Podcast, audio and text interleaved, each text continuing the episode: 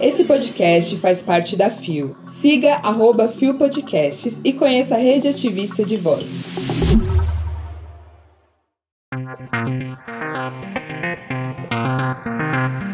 Gabriele Gabini fala sobre carreira e transfobia. Uso de bandeiras LGBTQIA+, será permitido na Copa, diz FIFA. Ativismo intersexo rompe tabu.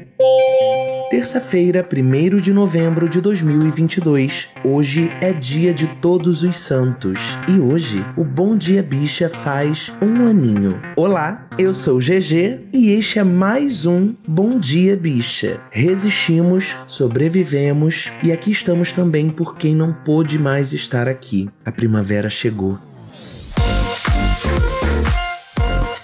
Levanta, viada, vamos assim. O seu podcast diário de notícias sobre as comunidades LGBT QIAP+. Seis e ônibus. Deu no Terra Nós. Gabriele Gambini expõe transfobia na Globo durante novela Incômodo. Publicado em 22 de outubro de 2022 por Reginaldo Tomás. Gabriele Gambini, de 24 anos, está animada com o retorno de Verdades Secretas 2 ao mainstream. A novela entrou na programação aberta da Globo neste mês de outubro e a sobrinha de Roberta Close, ícone da transexualidade nos anos 90, participa da trama como destaque da agência Blanche Models. É uma vitória para nós transexuais, pois a projeção é muito maior do que no Globoplay. E rever na TV me faz lembrar de momentos especiais que passei com o elenco. Conta ela em entrevista ao Terra. Entre as lembranças boas, Gabriele cita brincadeiras com o elenco, conversas descontraídas com atores da novela e dinâmicas propostas pela direção de equipe que a desenvolveram como atriz. Mas, assim como os bons momentos, ela também não se esquece dos sufocos que passou devido aos episódios de transfobia nas gravações. As violências, embora entenda que não eram propositais, geravam disforia de gênero em Gabriele, que se acanha ao falar do assunto. Hoje, ela garante que o assunto está resolvido e prefere não citar nomes das pessoas que frequentemente a confundiam. Rolaram vários episódios de transfobia, ainda mais com a esfera cisgênera da galera. Não eram ataques, era mais uma questão dos pronomes. Às vezes passava despercebido para muita gente, mas para nós, transexuais, é o incômodo. E explica. Diferentemente de muitas atrizes que escolhem o silêncio, Gabriele Gambini comunicou à Rede Globo que estava ocorrendo e, para sua própria surpresa, foi acolhida. Segundo ela, a emissora advertiu a equipe geral e emitiu nota, avisando que preconceitos e qualquer discriminação não eram tolerados. Me senti cuidada, respaldada, diz. Isso aqui é tão sério, gente, porque quando a gente que é cis pensa nas dores das pessoas trans, a gente sempre vai pro clichê da transfobia, pra violência dolosa, a gente pensa e temos mesmo que pensar que somos o país que mais mata pessoas trans no mundo, mas quando a gente ouve um relato como o da Gabriele, a gente atenta para outras tantas violências que pessoas trans sofrem todo dia, o tempo todo, mas sem dolo. Só que a ausência da intenção não atenua a dor, machuca do mesmo jeito. Exatamente. A gente viu isso acontecer muito com Lina no BBB, né? É, gata. Muita gente cis, muita gente não LGBTQIAPN+, quanto mais a gente se afasta das vivências, né, menos pode se compreender, afinal. Muita gente achava mimimi. Ah, vai tomar no cu vocês, hein? E é por isso que é fundamental que a gente conviva, que a gente tenha contato, que a gente siga nas redes sociais pessoas trans e travestis, para que a gente perceba muito do que nós mesmos que nos dizemos aliados, nós mesmos das comunidades LGBTQIAPN+,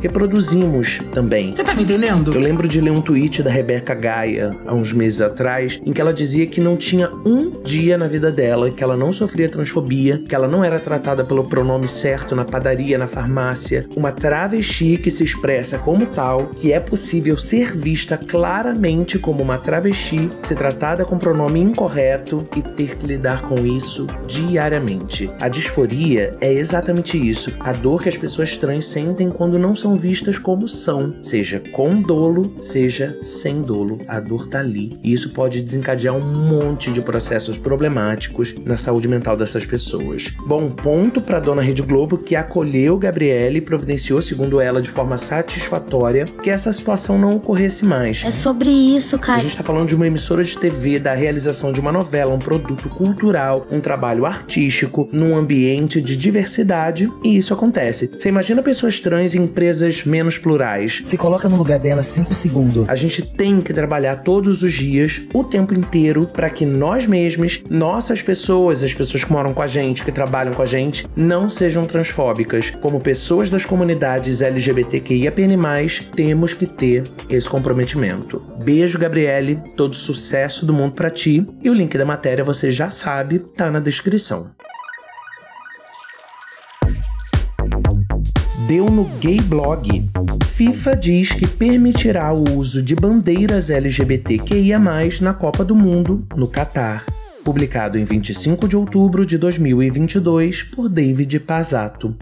No próximo dia 20 de novembro, inicia a Copa do Mundo no Catar. Após diversas polêmicas envolvendo LGBTfobia no país, a FIFA se pronunciou e reforçou que bandeiras com as cores do arco-íris, que representam o movimento LGBTQIAP+, serão permitidas nos estádios que sediarem os jogos. O posicionamento foi dado em resposta a um questionamento feito pelo coletivo de torcidas brasileiro Canarinhos LGBTQ+, de acordo com o jornal O Globo. A FIFA dá as boas-vindas a todos em seus eventos e as bandeiras do arco-íris foram e serão permitidas nos estádios para todas as partidas FIFA. Respondeu a entidade. Este é um dos muitos temas controversos em torno da realização da Copa no Catar. O país sede tem forte histórico envolvendo desrespeito aos direitos humanos. Em abril deste ano, o Major-General Abdulaziz Abdullah Al-Ansari ignorou a permissão da FIFA e afirmou que as bandeiras do arco-íris poderiam ser confiscadas nos jogos como forma de proteção contra ataques da população. Eu amo essa doideirice sapeca que tá sendo essa Copa no Catar, né? Que porra é essa? Barra ironia. Um país e toda uma cultura que violenta mulheres, pessoas das comunidades LGBTQIAPN+, toda uma sorte de intolerâncias, desde religião até raça. Que merda, hein, gente? Que merda. Enfim, muito boa sorte para quem vai. Na matéria, o David ainda conta que o coletivo Canarinhos LGBTQ+, vai lançar nessa semana um documentário que vai servir como guia para os brasileiros com viagem marcada para o Catar, explicando todos os direitos da comunidade LGBTQIA+, no país durante o evento, seja dentro ou fora dos estádios. Tá, querida. Inclusive, gente, o trabalho que a Canarinhos LGBTQ+, realiza é muito importante. Dá uma catada no arroba deles no Instagram, segue lá e vamos de fortalecer esse movimento importantíssimo. Bora querer? Para saber mais, dá um pulo na matéria, cujo link tá na descrição. Deu no IG Queer. Visibilidade intersexo. Ativismo rompe tabu e abre espaço na sociedade. Publicado em 26 de outubro de 2022 por Rafael Nascimento. No primeiro turno das eleições deste ano, tivemos ao todo 18 novos políticos assumidamente LGBTQIAP+, eleitos para o poder legislativo. Resultado histórico para a população queer, especialmente para pessoas trans, travestis e negras. As 319 candidaturas LGBT+, ao legislativo que se cadastraram na plataforma da organização Vote LGBT receberam um total de 3.494.030 37 votos, segundo dados do Tribunal Superior Eleitoral, outro número histórico. Entre as candidaturas eleitas está a de Carolina Iara, agora co-deputada estadual pelo PSOL de São Paulo. A parlamentar traz consigo uma vitória importante para a representatividade LGBTQIAP+, no Congresso brasileiro. Ela é a primeira deputada estadual intersexo do Brasil e da América Latina. Uma das maiores agressões que essa população população é submetida são as cirurgias mutiladoras, que tentam adequar as genitais dentro do espectro binário de masculino ou feminino, geralmente ocorridas durante a infância quando a pessoa não tem capacidade de decidir pelo procedimento ou não. Carolina conta que foi submetida a três dessas cirurgias, que deixaram marcas até hoje, tanto físicas quanto psicológicas. Existem 48 tipos de intersexualidade, que pode ser hormonal, cromossômica, corporal ou genital. No meu caso, ela acontece de forma genital e hormonal. Passei por três grandes cirurgias na infância, do 0 aos 12 anos, e elas tiveram um grande impacto na minha vida, gerando um grande trauma. Afirma parlamentar. Além da pauta intersexo, Carolina, que foi eleita por um mandato coletivo da bancada feminista do seu partido, também luta pela visibilidade trans e travesti, identidade com a qual se identifica hoje em dia, aos 29 anos, a pauta racial e das pessoas que vivem com HIV. A co-deputada contraiu o vírus quando precisou se prostituir na adolescência.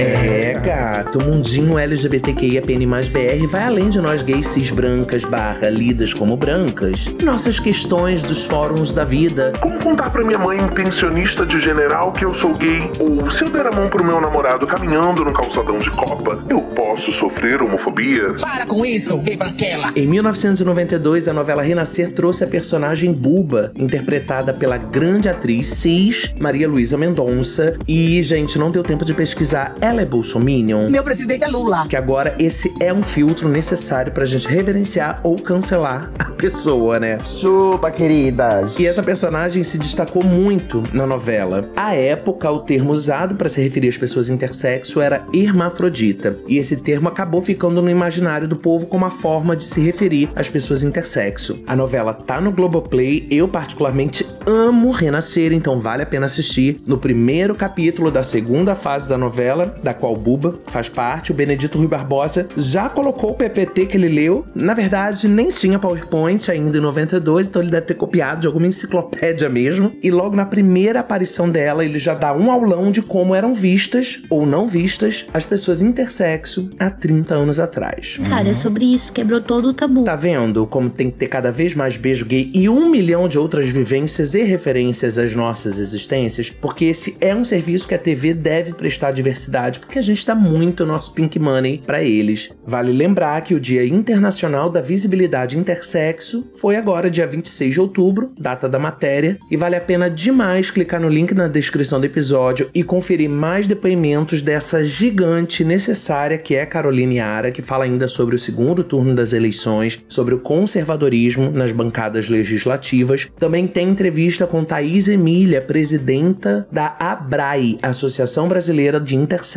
e com o ativista João Marcos. Chegamos ao final de mais um Bom Dia Bicha. Um ano, gente. Eu quero aplausos. Eu lembro do dia que eu mandei áudio pra Rod falando: Amigo, tive uma ideia, não tem no Brasil. Vou fazer um podcast diário de notícias sobre a gente, sobre a comunidade LGBTQ. E de lá pra cá, eu descobri que já teve um podcast diário jornalístico, o Bendita Geni, jornalismo LGBTQIA. Descobri a importância de usarmos uma sigla mais completa e hoje o Bom Dia Bicha adota a sigla LGBTQIAPN. Construímos juntos aqui na redação, direto da redação. Não tem redação não é mesmo? Abafa. Mas construímos aqui um conceito de comunidades LGBTQIAPN+, a partir da fala de Dona Rita Von Hunt na abertura do curso de formação em arte e cultura LGBTI+, realizado pelo Distrito Drag Coletivo LGBTI+, de Brasília, que rolou no primeiro semestre desse ano e que Rod e eu fizemos. Acorda, querido. Volta pra escola, meu bem. Rita falava do quanto somos plurais, diversos e que esse tanto de vivências que existem em cada uma das letras da nossa sigla não tinham como ser agrupadas em uma só comunidade. Tá entendendo? Somos comunidades feitas de muitas comunidades. E isso tudo eu aprendi fazendo isso aqui. Eu achei mesmo que eu ia dar conta. É, gata. Eu vou fazer episódio só de 8, 10 minutos. E eu conto nos dedos de uma mão às vezes que eu consegui fazer um episódio com menos de 15, pois falo para um caralho. Exatamente.